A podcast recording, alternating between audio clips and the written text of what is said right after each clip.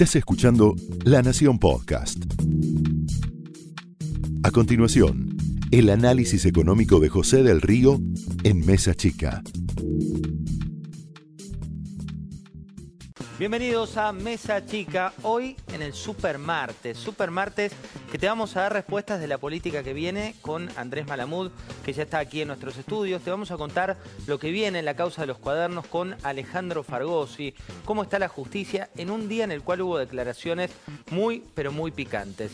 Pero antes te voy a empezar a dar algunas respuestas de la economía y te pido que prestes atención porque gran parte de las preguntas que hoy se hacen de la economía argentina tienen que ver con algunas variables. La primera es el presupuesto. Presupuesto que son los números macro. Los números macro es como cuando vos estás en tu casa y decís cuál va a ser la economía que viene, cuál va a ser tu economía personal. Acá te muestro lo que se decía que iba a pasar este año. Este año se decía que íbamos a tener un dólar a 19,30 este año se decía que íbamos a tener una inflación de 15,7%. Este año se decía que el crecimiento iba a estar en torno al 3,5% y que iba a haber un déficit fiscal, que esto es que las cuentas, cuando vos sumás lo que recauda el Estado y lo que gasta el Estado, iba a ser, en el marco del gradualismo, de un 3,2% negativo. ¿Qué es lo que está pasando a diciembre de 2018? El dólar está cerca de 38. La inflación está cerca de 42%. El crecimiento está con una caída del 2,4% y el déficit fiscal, que es esta cuenta que te cuento entre lo que ingresa al Estado y lo que sale del Estado de esa resta, puede ser superávit o puede ser déficit, te daba ese número como negativo. ¿Qué es lo que te dice el gobierno nacional que va a pasar de cara al año próximo? Un dólar a 40,10. Acá te prende una luz roja, no amarilla, porque si miras la cotización del dólar de hoy, a diciembre del año que viene, que esté a 40,10, suena cuanto menos optimista. La inflación del 23, variable más creíble, 20 puntos menos de lo que va a terminar este año y tiene que ver con una economía que, como te muestra este dato, va a decrecer. Va a decrecer, el consumo va a tener menor impacto y también va a tener menor impacto todo lo que tiene que ver con una economía que venía creciendo y que se frenó.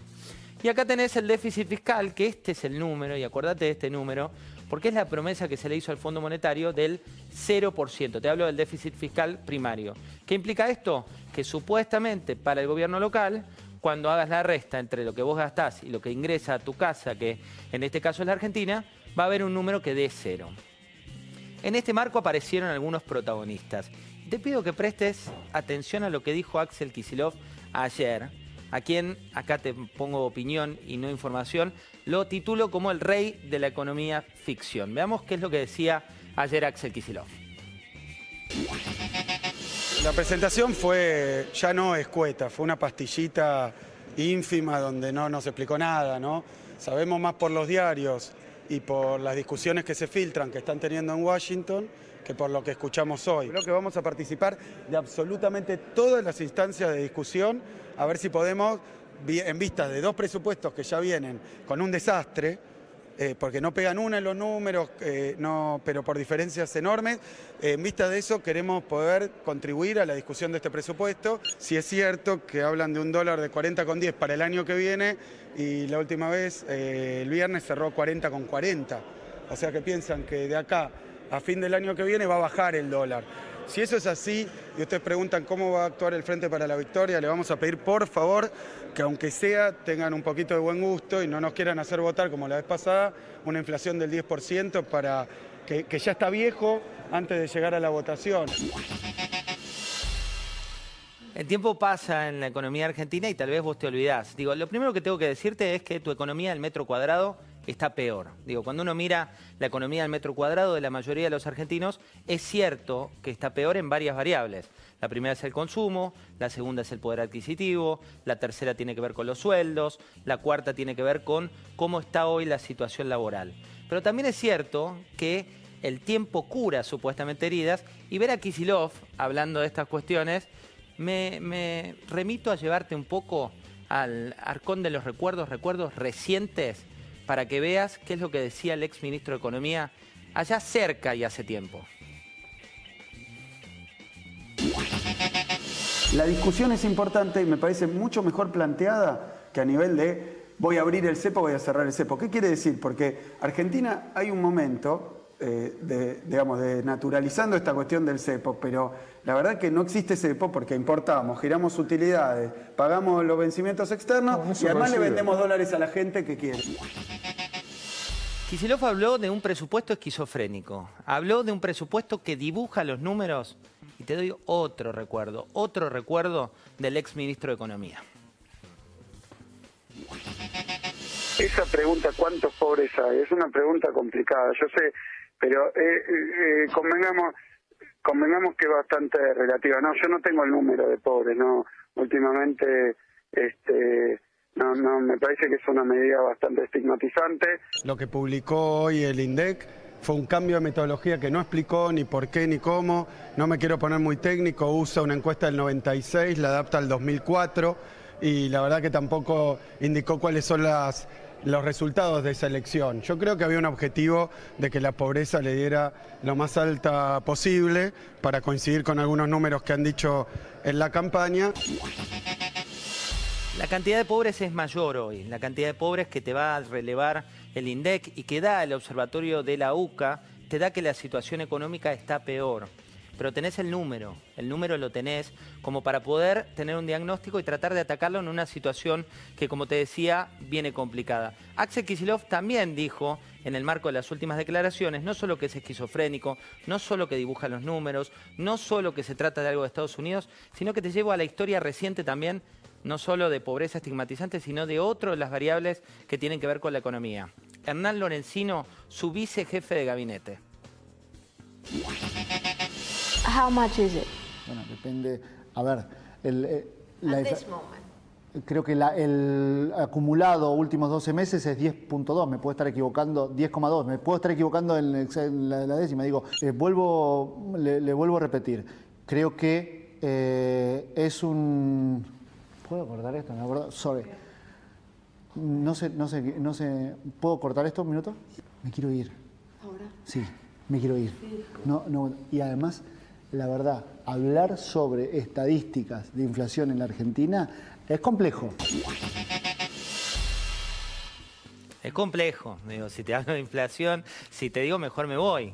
La inflación hoy está mal y te digo, ¿por qué te repito la historia reciente? Porque lo que quiero es recordarte el quién es quién. Digo, no solo de los empresarios que hoy están presos y que son culpables, o al menos la justicia tendrá que determinar si son culpables. No solo de los bolsos de dinero y no solo de aquellos que tienen que ver con la gestión actual, sino la gestión anterior. Pero digo, para que algo cambie en la Argentina no tenemos que olvidarnos de las cosas que suceden y no podemos poner a todos su micrófono sin decirles, bueno, pero en tu época la inflación no existía, en tu época la pobreza no se medía, bueno, pero en tu época no había una conversión del dólar, una cotización del dólar a 40, porque directamente no había dólares.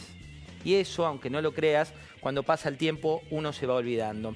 Y fíjate otra de las cuestiones que tengo para, contarte, de algo que viene. Hay mayor conflictividad hoy social, lo decíamos, la reunión que viene entre eh, Dante Sica, el ministro de Producción y ahora Empleo, y Jorge Triaca como secretario de Trabajo, se canceló. Iba a ser una reunión con los principales dirigentes sindicales.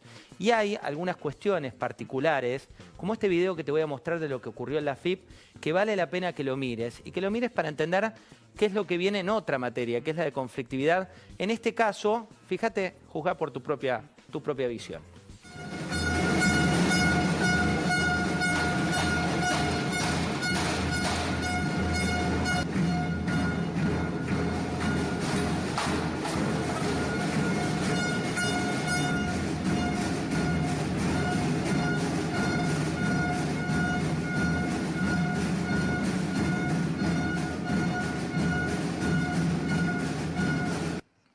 Te cuento qué es eso. Eso es la FIP, la Administración Federal de Ingresos Públicos. Habitualmente el salón del administrador, como se lo llama en, la jerga, tiene todo de madera, está todo, todo empapelado de madera y entras en un hall de la fama donde aparecen los administradores federales de ingresos públicos. El último que todavía no colgó su foto es Leandro Cuccioli, que tenía aquí una medida de fuerza donde se rompía la puerta, donde se ponían panfletos y donde se hablaba de una parte del reclamo que se estaba gestando allí.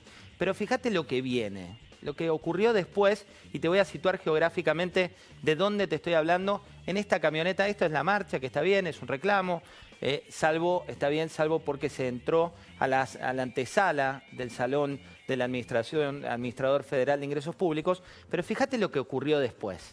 La cámara es de alguien de adentro de la FIP. La cámara te muestra, y si podemos ponerle audio, te muestra lo que ocurrió. Sí, estoy filmando. Luego de la mm, manifestación de la AFIP, en la camioneta pagándoles a la gente, ahí, ahí está el estando de la plata, todos los billetitos. Los 100 pesitos. Le están pagando por venir a manifestar en vivo y en directo desde Plaza de Mayo. Vamos. Vamos. Qué loco, ¿eh? Venir a manifestar, manifestar y que te paguen. Ahí está, hay otro, ahí le está pagando. En vivo. En vivo y en directo después de la manifestación de la FIP.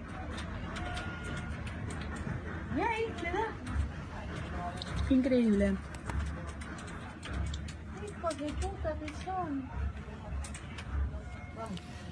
La Cámara, la Cámara es de una de las secretarias que adentro de la Administración Federal de Ingresos Públicos filmaba lo que ocurría afuera en una camioneta directamente estacionada enfrente.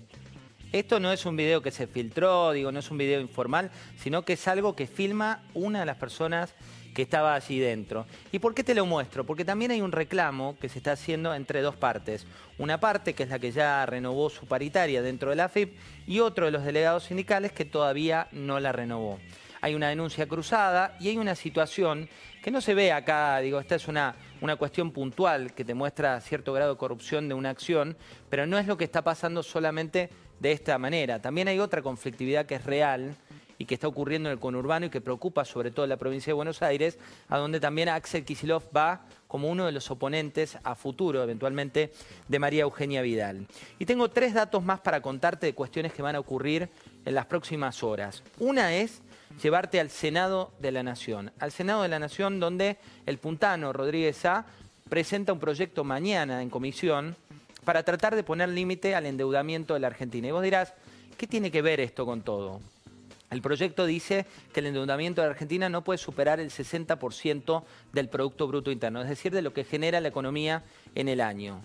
Lo que se está negociando con el Fondo Monetario Internacional supera ese número, con lo cual, si el proyecto del Puntano avanza, el desafío para el gobierno nacional va a ser muy, pero muy grande, sobre todo en un contexto en el cual no se cerró todavía ese acuerdo con el Fondo Monetario. Así que mañana hay que seguir muy de cerca al Senado. También mañana tenés que seguir muy de cerca al dólar.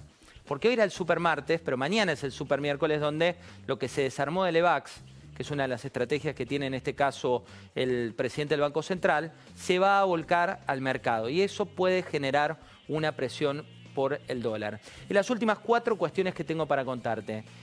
Una de las preguntas habituales que te hacen es, ¿quién tiene la culpa de lo que pasa? ¿Quién es el culpable de una economía que se frena, de un dólar que no cumple y de una inflación? Y acá yo tengo para, para decirte, te dice el 100%, una, una poción subjetiva como quien te está hablando. La primera de las cuestiones tiene que ver con algo que ocurrió en el mundo, es cierto, eh, Donald Trump modifica las tasas, el costo del dinero es más caro, la sequía produce pérdidas de 8 mil millones de dólares en la Argentina y ojo que el dato de hoy habla que en la zona núcleo de la Argentina también hay problemas de sequía para la próxima cosecha. Esa es una parte. Otra parte, y también hay que decirlo, es mala praxis del gobierno actual. Después de tres años no podés mirar para atrás y decir que todo fue culpa de los anteriores. ¿A qué me refiero con mala praxis? Se armó una pelota de Levax muy rentable de corto plazo que ahora el nuevo titular del Banco Central trata de desactivar. Se firmó con el Fondo Monetario Internacional que no se iba a intervenir como se venía interviniendo y eso te genera que el dólar pase porque la psicología argentina es distinta a la que tiene el Fondo Monetario en sus papers, pase de 28 a 40 pesos. Mala praxis actual, problemas también heredados, problemas internacionales, y ese es el escenario con el cual te vas a encontrar de cara a los próximos meses. Esto fue el análisis económico de José del Río en Mesa Chica, un podcast exclusivo de la Nación. Escucha todos los programas de La Nación Podcast en www.lanacion.com.ar. Suscríbete para no perderte ningún episodio. Estamos en Spotify, Apple Podcast, Google Podcast y en tu reproductor de podcast favorito. Seguí escuchando La Nación Podcast.